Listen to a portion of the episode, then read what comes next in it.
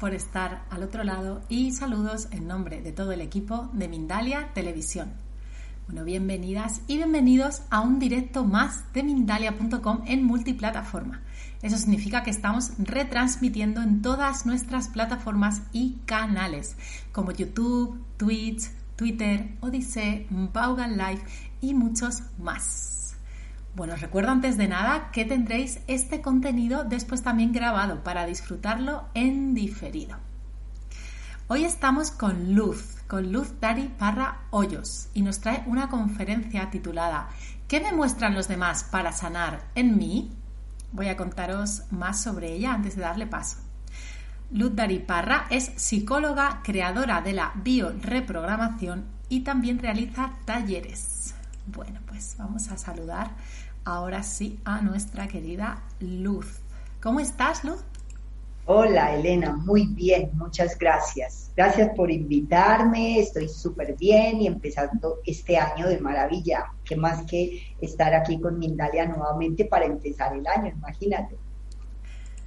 Muchísimas gracias. Pues yo también estoy de maravilla compartiendo contigo este ratito con este tema tan interesante y tan profundo, tan psicológico que nos traes hoy, como me gustan a mí. Así que bueno, sin más dilación te doy paso y nos vemos luego en las preguntas, Luz. Vale, ok, muchas gracias, Elena. Bien, yo quiero comenzar eh, diciendo una frase que es muy común, que dice, Dios los hace y ellos se juntan. Y yo vivo corroborando, y me encanta corroborar eso, que eh, terminamos emparejados con personas que a veces decimos, es totalmente lo opuesto, es igual a mí, se parece a mí en tantas cosas, etcétera, etcétera. Y antes de continuar, después de esta frase que me encanta, quiero eh, deciros o preguntar a todas las personas o pedirles que se pregunten cuando se enamoraron de alguien, bien sea que aún estén o no con esa persona, en cualquier momento de tu vida, cuando te enamoraste de algo, ¿qué te enamoró de esa persona? ¿Qué fue lo que te enamoró? Te voy a poner un ejemplo. Una persona me dice, no, yo vi a ese hombre que estaba subiendo, a su, estaba acompañando a su padre a subir unas escalas y era con una paciencia porque el papá era súper, eh, estaba mayor, enfermo, entonces tenía que subir unas escalas y este, el hijo lo acompañaba, le, le ayudaba y era con una paciencia impresionante y entonces esta persona dice, me enamoré de ver esa entrega, esa dedicación, ese amor y ese cuidado de ese hijo para con ese papá. Entonces, mm, ese es un ejemplo, ¿sí? Otra persona puede decir, y voy aquí a poner un ejemplo bien interesante. Yo en una ocasión atendí a una chica, hace años ya, me llama por teléfono y me dice, quiero hora contigo estando yo viviendo en Barcelona. Y entonces le digo yo, ok, ¿qué quieres trabajar o sanar en la terapia? Y me dice, es que yo hice un cáncer de mama y de mama derecha y entonces de mama izquierda, perdón, ¿eres diestra o zurda? Diestra, ok, porque hay que preguntar estas cosas. Entonces, eh, le digo yo, ¿has tenido algún conflicto con hijos que pueden ser reales o simbólicos o alguna historia con la mamá? En fin, dice, no, yo no tengo hijos, de hecho, yo soy lesbiana. Te digo, no importa, pueden ser hijos simbólicos. Ok, el caso es que cuando ella llega a la consulta, sí había tenido un conflicto grande con hijos. ¿Qué, qué, pasaba? Eran hijos simbólicos. Pero lo más interesante es que yo cuando e, ella había tenido una pareja heterosexual, había vivido con un hombre, de pronto se les enamora, luego está en una fiesta y allí conoce a una chica y se enamora de esta chica. Entonces, Llegó, eh, luego se van a vivir al país donde vive esta otra chica, la chica tiene unos sobrinos a los que ama mucho y esta mujer pues ama a esos sobrinos. Y después se termina la relación entre ellas dos, por lo tanto ella pierde la pareja y a los que estaba viviendo como hijos simbólicos. Y eso fue lo que más le dolió, haber perdido a esos hijos simbólicos. El caso es que, para seguir con esta pregunta que yo acabo de hacer, eh, ¿de qué te enamoró de esa persona de la que te enamoraste alguna vez? Esta mujer, le digo yo, dime una cosa, ¿qué fue lo que te enamoró de ella? Y dice, cuando yo la vi a ella, yo me dije a mí misma, ella me necesita. Yo sentí que me necesitaba. Y le digo, ok, ¿Y de quién más has sentido que te necesita? E inmediatamente dijo, mi hermana. ¿Cuál fue la historia? Resulta que ella tenía unos nueve años cuando nace su hermana menor. Y cuando ella tiene 15 años, o sea que su hermana tiene seis, sus padres se separan. Y esta se va con su papá y la niña se va con la mamá. Entonces, esta chica que se sentía casi la mamá de su hermana, entonces la vivió como a una hija y esa es una primera pérdida.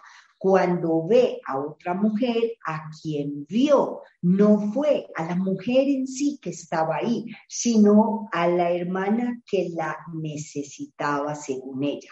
Por eso cuando vuelve a perder a los sobrinos de su pareja, ella siente una pérdida enorme y por eso terminó haciendo un cáncer de mama izquierda, ¿sí? De mama izquierda porque ella es, ella es diestra y entonces ahí sabemos desde la bioreprogramación, desde las leyes de Hammer, que cuando es la mama izquierda para una mujer diestra, entonces el conflicto es con hijos reales o simbólicos o con la mamá o la función materna. Entonces, eh, yo quiero, si algunas preguntas, algunas personas, que bueno que luego hagan las preguntas, porque si ya algunos se encontraron de qué se enamoraron, ¿sí? De qué gesto, quizá de lo que vieron, el otro me necesita, también conocí una pareja que se, se encontraron, eh, inclusive fue por carta hace años que empezaron su, su relación. Cuando él la conoció personalmente, dijo, ella me necesita y yo voy a cuidar de ella. Y efectivamente es lo que estuvo haciendo un montón de años con su pareja. Más adelante se da cuenta que es que a quien vio en esa mujer fue a la mamá de él, porque la mamá estuvo convaleciente durante muchos años, él la cuidaba, entonces a quien vio fue a su mamá. Su mamá muere y él se queda como, a ver, ¿a quién voy a ayudar? ¿Cierto? Pues encuentra una mujer a la que cuidar y ayudar, que se comportaba como una niña pequeña todo el tiempo. Ok, entonces de pronto ya han encontrado qué fue lo que me enamoró de esta persona. Entonces, con el ejemplo de, o con la pregunta que tenemos en el día de hoy, eh, ¿qué, me muestra el otro de mí? Yo hablo muchísimo y pues doy el ejemplo, recomiendo muchísimo el libro que se llama La ley del espejo, de un japonés, en este instante se me escapa el nombre. El caso es que eh, doy, recomiendo mucho ese libro. ¿Por qué? Porque es muy fácil señalar y culpar al otro. Es muy fácil decir que el otro tiene la culpa. Y yo digo, nos encontramos con la persona, eh, y ahí retomo una frase de Alejandro Jodorowsky que me gusta muchísimo, entre muchas otras de él.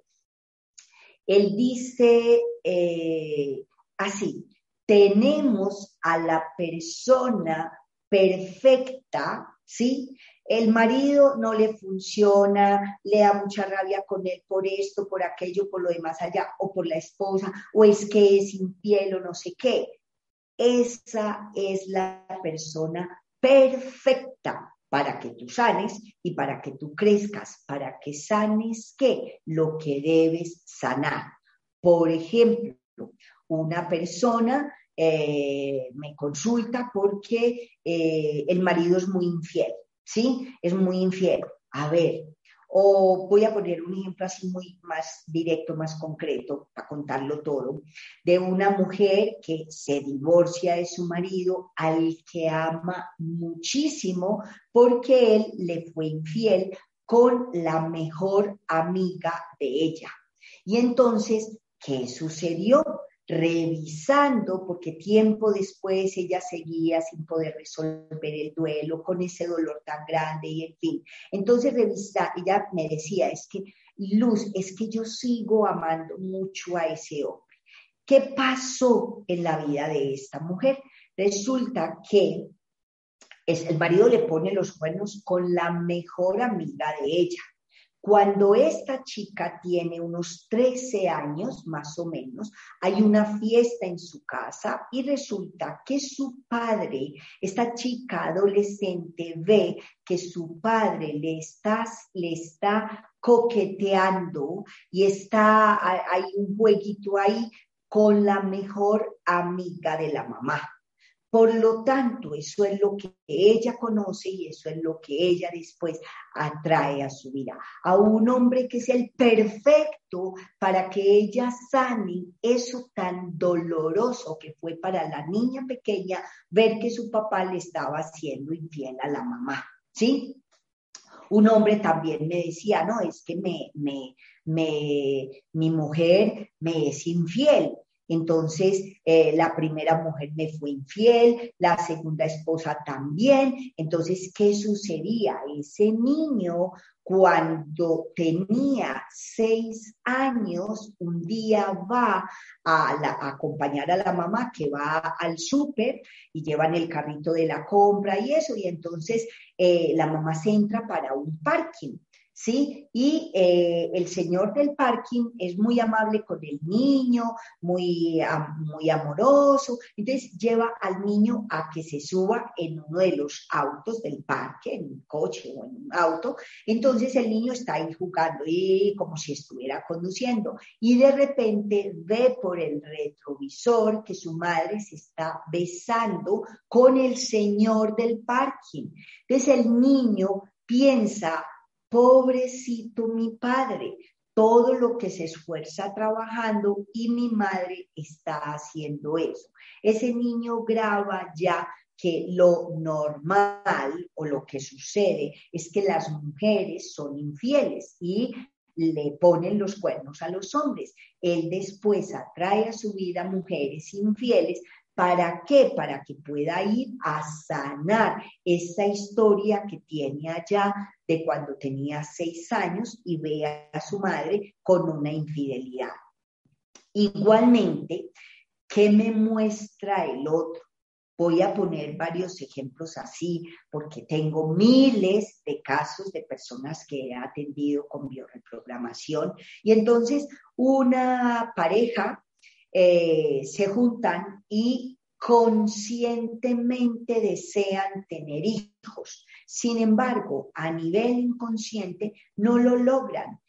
A nivel biológico, de pronto, para ella todo está bien, en fin. Sin embargo, ¿qué pasa? Atrae a un hombre que tiene espermatozoides lentos o muy poquitos o que están sin cabeza, hay espermatozoides deformes. Entonces, ¿qué pasa?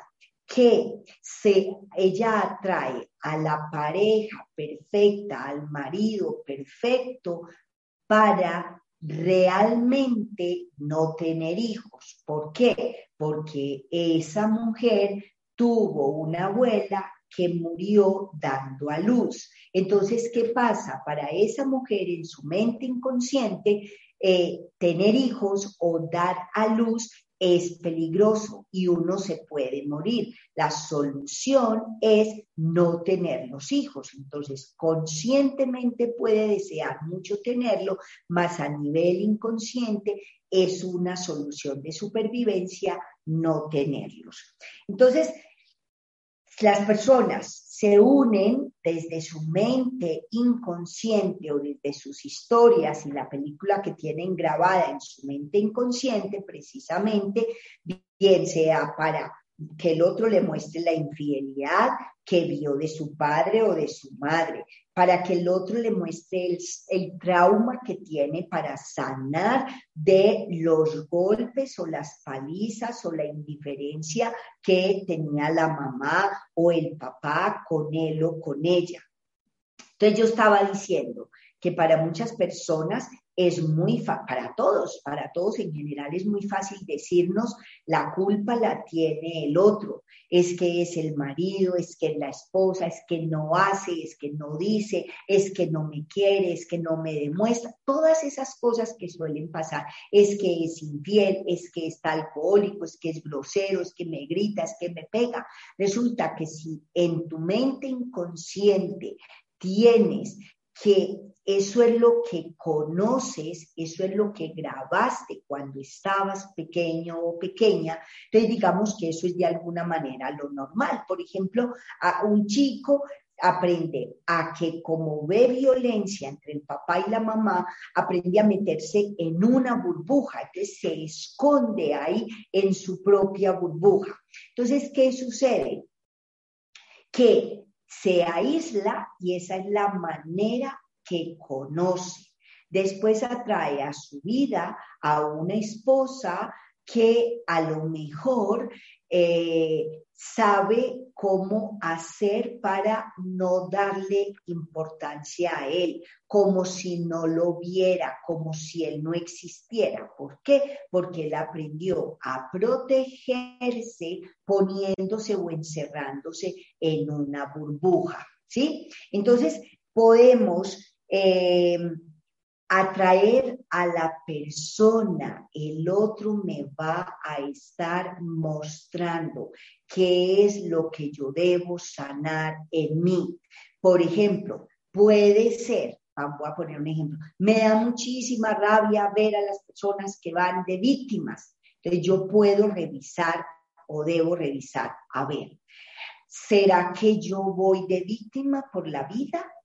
¿O será que en ocasiones me he sentido víctima, pero ni siquiera lo puedo expresar, no me puedo quejar, no le puedo decir a nadie y tengo que hacerme la fuerte, la que, la que nada puede conmigo, por ejemplo.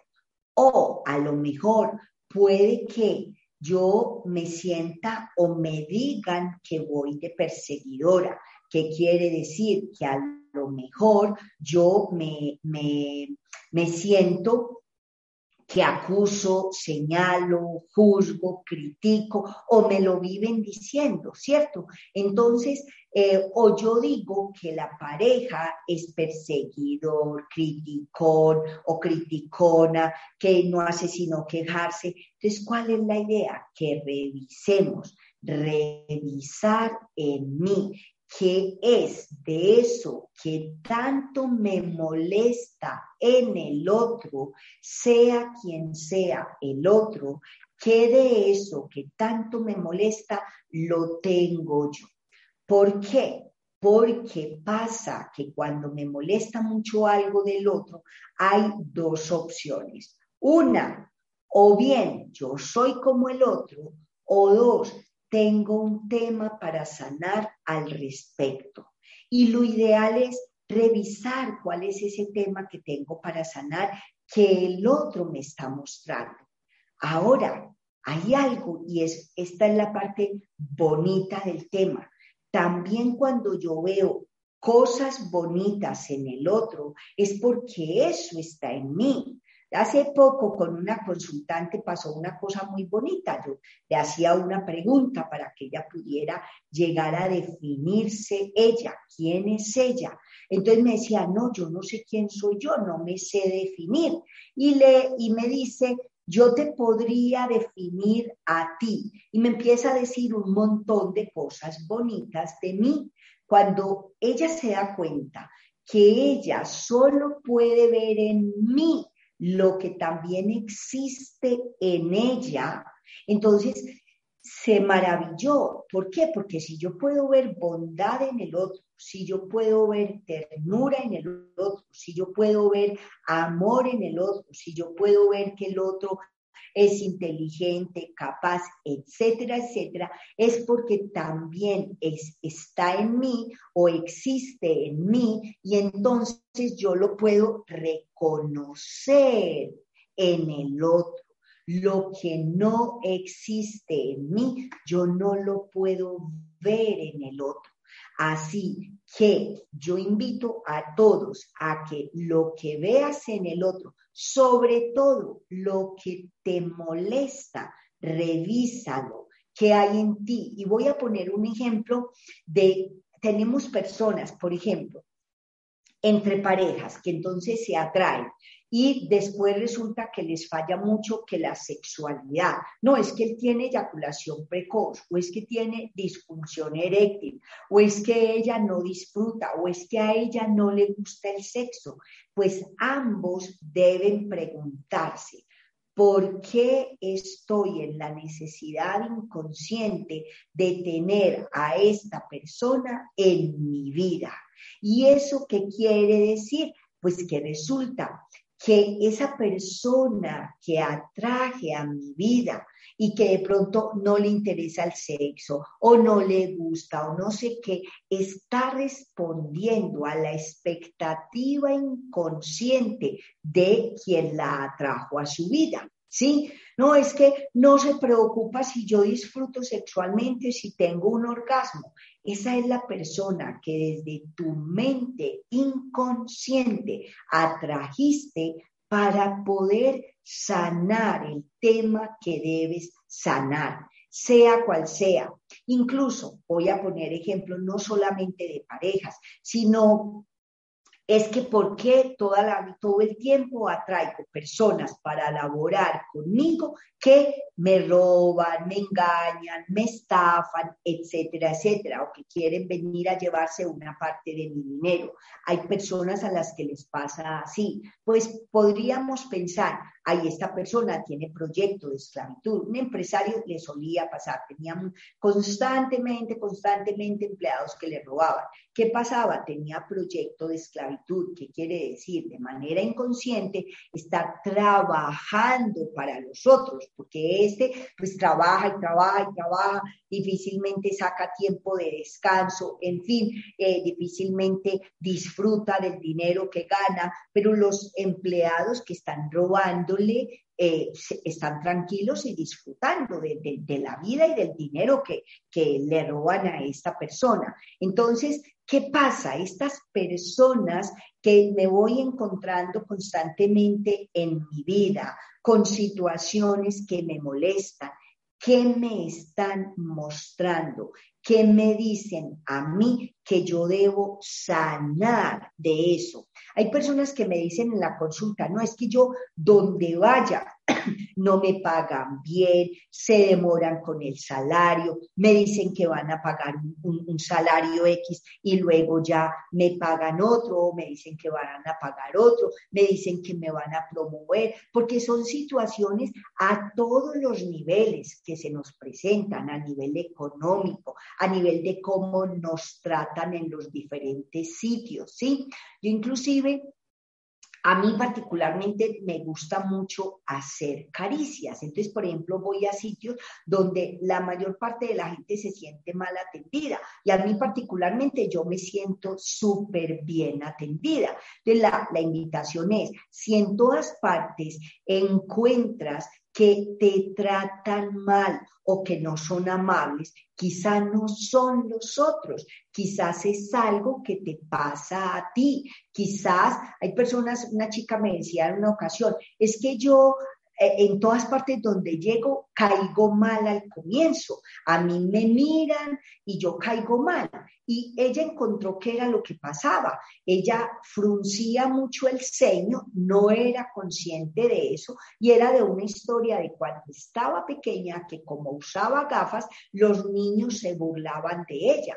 Entonces ella eh, ya para defenderse, ella ya entraba haciendo, eh, frunciendo el ceño, como haciendo, le decimos en Colombia, mala cara. Entonces, ya estaba prevenida. Hay muchas personas que viven a la defensiva y que viven prevenidas. Entonces, mi invitación, porque dentro de poquito yo sé que vamos a entrar a preguntas, ¿sí? Mi invitación es, eso que tanto me molesta del otro, ¿Qué de eso hay en mí? Hagámonos esa pregunta. Y puede, recordémoslo bien, dos opciones o yo soy como esa persona, entonces puede la persona decirme, no, pero yo, yo no insulto a nadie, pero yo no robo, pero yo no soy deshonesta, pero yo, cierto, es muy posible que es lo primero que decimos. Claro, no, puede que no le robemos al otro, y si nos robamos a nosotros mismos. Yo soy una que yo me robaba muchísimo mi tiempo de descanso hasta que me lo mostró alguien que se vino y se llevó algo muy valioso para mí, que era un anillo que me habían regalado. Entonces, inmediatamente me pregunto, ¿qué es? Recuerda que el otro no existe, que quiere decir lo que le hago al otro, también me lo hago a mí misma. Entonces yo me estaba quitando, robando mi tiempo de descanso, vino alguien a mostrármelo, tienes que descansar, tienes que parar, porque tú te estás robando a ti misma. Entonces puede que eh, lo primero que digamos sea, no, pero yo no le hago eso a nadie, yo no le robo. A lo mejor no descalificas a otra persona, pero puede ser que te descalifiques a ti misma o a ti mismo. O puede ser que no seas infiel, que seas muy fiel con la persona o con la pareja, pero contigo no. O que tienes un tema con la infidelidad, con el dinero, con el sentirte desvalorizada o desvalorizado eh, al respecto si tú tienes un tema para sanarlo en ti, ¿sí? Entonces, esa es sobre todo mi invitación para que podamos mirar qué es lo que me muestra el otro de mí. Mi pregunta o la invitación es a preguntarse por qué estoy en la necesidad inconsciente de tener esta historia, esta situación, este trato, esta persona en mi vida. Y así, cuando yo me hago la pregunta, la respuesta me va a llegar.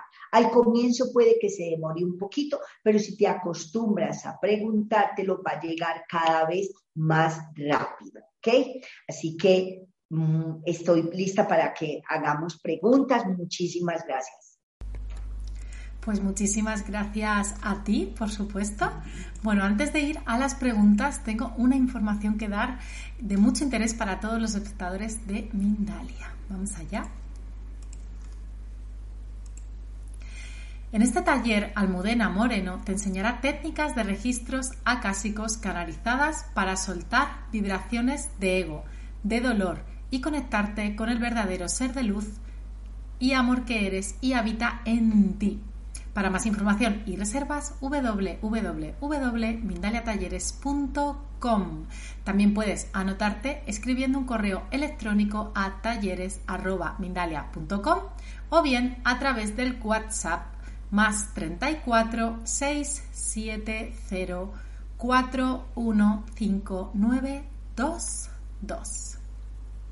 Bueno, pues ahora sí, vamos a ir con las preguntas. Bueno, hay muchas y muy interesantes, así que he seleccionado aquellas que pueden servir a más personas y vamos allá. La primera nos la hace María, nos ve desde YouTube y nos dice, si soy zurda, ¿cómo afecta o qué relación tiene esto? Hago un recordatorio por si, por si no se recuerda, era por lo de la parte del femenino, el masculino. Genial. Sí, bueno, eh, si soy zurda, ¿cómo es la pregunta? Sí es. Si soy zurda, ¿cómo afecta o qué relación tiene esto? Ah, bueno, eh, lo voy a decir así muy resumido. Para una mujer diestra, la mama derecha representa la pareja, o sea, si hay un conflicto en la mamá derecha, representa un conflicto con la pareja o con el padre o la función paterna. Y la mamá izquierda representa eh, los hijos o la madre o función materna. Para las zurdas es lo opuesto. Mamá izquierda representa la, pareja y mamá derecha eh, los hijos. Eso era, genial, aclaradísimo entonces. Vamos con la próxima. Muy bien, nos la hace Sari Carolina López, nos ve desde YouTube. ¿Qué pasa con las personas que no quieren un compromiso? ¿Qué pasa? Puede ser que la persona se esté defendiendo porque, voy a decir, a lo mejor le abandonó el papá o la mamá o ambos, y entonces son personas que tienen miedo a amar porque si yo amo, esta persona luego se va a ir. Entonces, para evitar el dolor, más bien no se entregan, no quieren comprometerse con nada ni con nadie. Esa es una posibilidad y puede haber muchas más. Muy bien, gracias. La próxima nos la hace Zuli Narváez. También nos escribe desde el chat de YouTube. Desde Colombia, soy Zuli. ¿Por qué nos enamoramos de una persona que es totalmente opuesta a nosotros?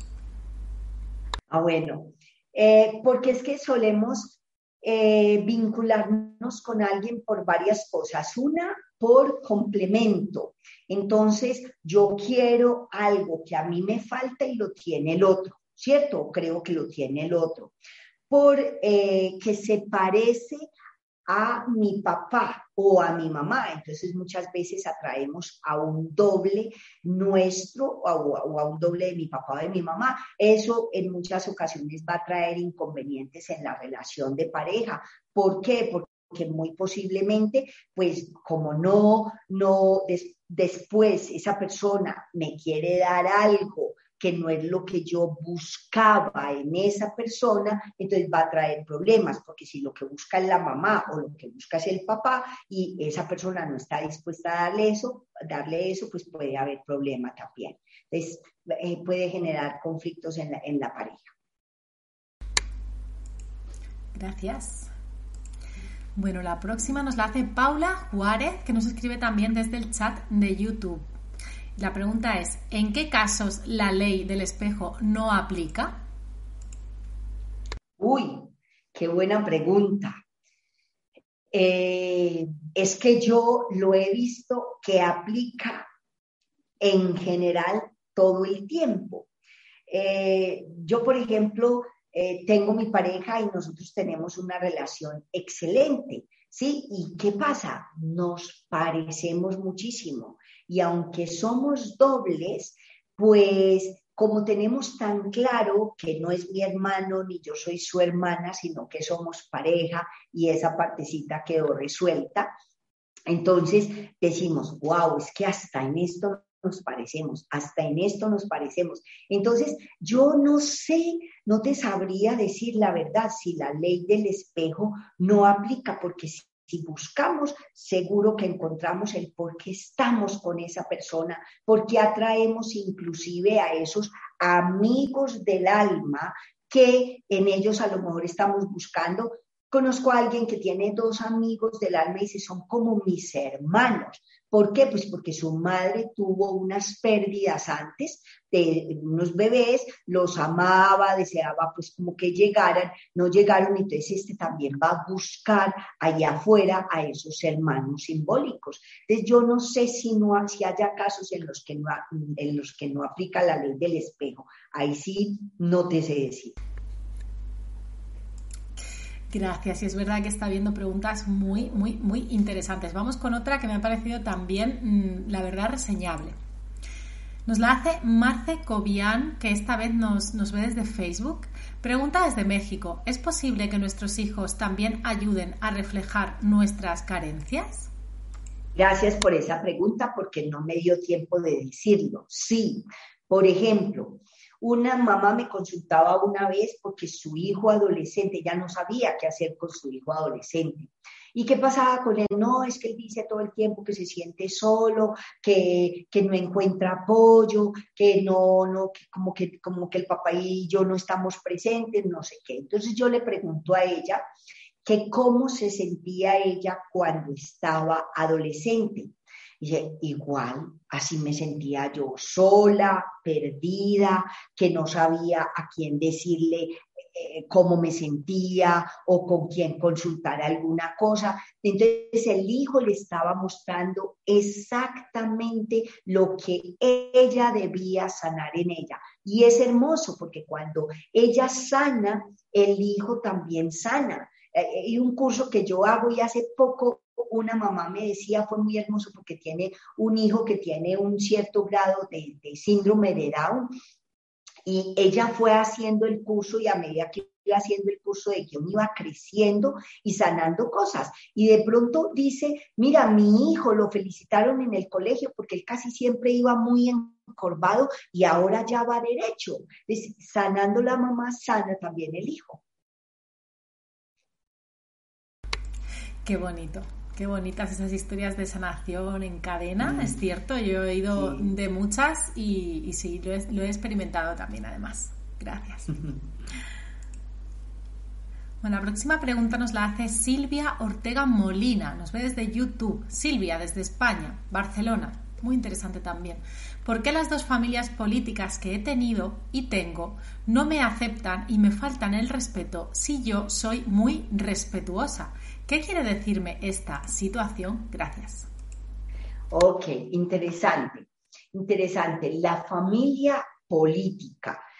Es como si de alguna manera no pudieras pertenecer a ese clan, ¿sí? Entonces yo te diría que revisaras, Silvia, qué te muestran ellos con ese rechazo. Puede que tú seas muy educada eh, y muy correcta con ellos. Sin embargo, algo te están mostrando. ¿Cuál sería la palabra que más ilustra para ti? Rechazo. ¿Quién que no haya sido de tu familia directa te ha rechazado? ¿Por quién te has sentido rechazada, por ejemplo? Porque yo estoy segura que vas a encontrar la respuesta. Gracias por esa clave, seguro que sí. Así que, bueno, pues ánimo, ánimo a buscar la respuesta. La próxima nos la hace Gina Rodríguez. Nos escribe desde el chat de Facebook y nos pregunta, el no encontrar pareja, ¿a qué se debe? Los que me interesan están lejos y los de cerca que conozco en persona no me interesan. Le encuentro de volada el no. Ok, Qué bueno, gracias por esa pregunta también. Me encantan, las preguntas están súper interesantes. Mira, hay algo que desde la teoría de guion mental personal, que es algo que yo enseño también, la película que hicimos en nuestro inconsciente cuando estábamos pequeños. Entonces hay un mandato que se llama no ser amado o no amar. Entonces, por lo visto, tienes un mandato para no amar y no ser amada. Son dos mandatos a la vez. Entonces, ¿qué sucede? La mejor manera de asegurarte de no ser amada y de no, de no tener a quien amar es que esté lejos, porque así puede que haya también un conflicto ahí con la sexualidad, porque así te garantizas que esa persona no va a estar cerca, entonces no vas a intimar. Entonces, mandato de no estar cerca, de no intimar, de no amar, de no ser amada. ¿Por qué lo pudiste haber creado? Por una situación traumática y dolorosa de cuando estabas pequeña, en la que a lo mejor interpretaste que amar puede ser peligroso o doloroso o que nos abandonan, alguna situación de esas, mandatos. En YouTube hay unos videitos míos sobre guion mental personal, donde hablo mucho más de los mandatos y ahí vas a poder enterarte mucho más. Es muy probable, yo me inclino a pensarte, casi que te puedo asegurar que es por eso, así, asegurarte que no, o sea, tú necesitas asegurarte que no tienes la pareja por alguna razón, puede ser un maltrato, un abuso de pequeña. Bueno, muchas gracias. Vamos a ver si nos da tiempo a hacer una o dos preguntitas, una seguro. Angie V nos pregunta desde el chat de YouTube, ¿qué tendría que aprender ante una pareja narcisista? Wow. Mira, esa pareja narcisista solo puede mirar para ella, nada más, no ven hacia los otros, de alguna manera no les importa el otro. Ahora, mi pregunta es, ¿qué tanta validez, importancia te das a ti misma? Recientemente yo atendí a alguien que me dice, mira, yo ni siquiera me daba cuenta que mi mamá es narcisista total, total. O sea, es un hombre que ha mantenido a la mamá toda la vida. En cuanto compra su primer apartamento, la mamá va y se pone a vivir en el apartamento de él, a meter cosas de una hermana de ella. Es aquí, yo voy a vivir aquí, pues sin consentimiento, sin nada. Y decía, yo no me daba cuenta. Fue un día haciendo una fila para una diligencia que estaba leyendo un libro sobre personas tóxicas que me di cuenta y dije, pero si esta es mi mamá, es una persona narcisista. La pregunta mía para ti es, ¿qué tanto tú te quieres? ¿Hasta dónde, por ejemplo, tú te has pasado la vida más bien complaciendo y complaciendo y complaciendo a los demás porque a lo mejor sientes que no vales o que no mereces y que los otros sí, y que tú estás para complacer a los otros. Quizá es una invitación a que tú te quieras a ti misma. Bueno, pues con esa invitación acabamos el turno de preguntas por hoy, que ya estamos llegando al final. Bueno, la verdad que yo voy a darte las gracias, he disfrutado un montón de este ratito, me ha parecido muy interesante todo lo que nos has compartido. Espero tenerte por aquí de vuelta prontito, por esta casa de Mindalia, y te mando un abrazo enorme. Voy a pasarte a cámara para que puedas despedirte también de nosotros. Ok, gracias Elena. Muchas gracias por la invitación por mi encantada, me encanta estar en Mindalia, cuando voy a Barcelona, que también ha podido ser pues, fenomenal. Entonces, eh, gracias a, todos los que han estado ahí escuchándome y pues que está mi página web también y lo que pueda aportar es con todo el gusto, el amor y la pasión que siento por esto. Bueno, pues con esa pasión que nos, que nos da luz, me despido yo por hoy también de todos vosotros. Bueno, recordad de todas modos que nos vemos, por supuesto, en el próximo directo. También os recuerdo que podéis suscribiros a nuestros canales para que recibáis vídeos similares a estos que os han gustado, porque bueno, como ya sabréis muchos, el algoritmo os va recomendando algunos similares, así que así no os perderéis ni uno. Así que bueno, un abrazo gigante y gracias por estar al otro lado.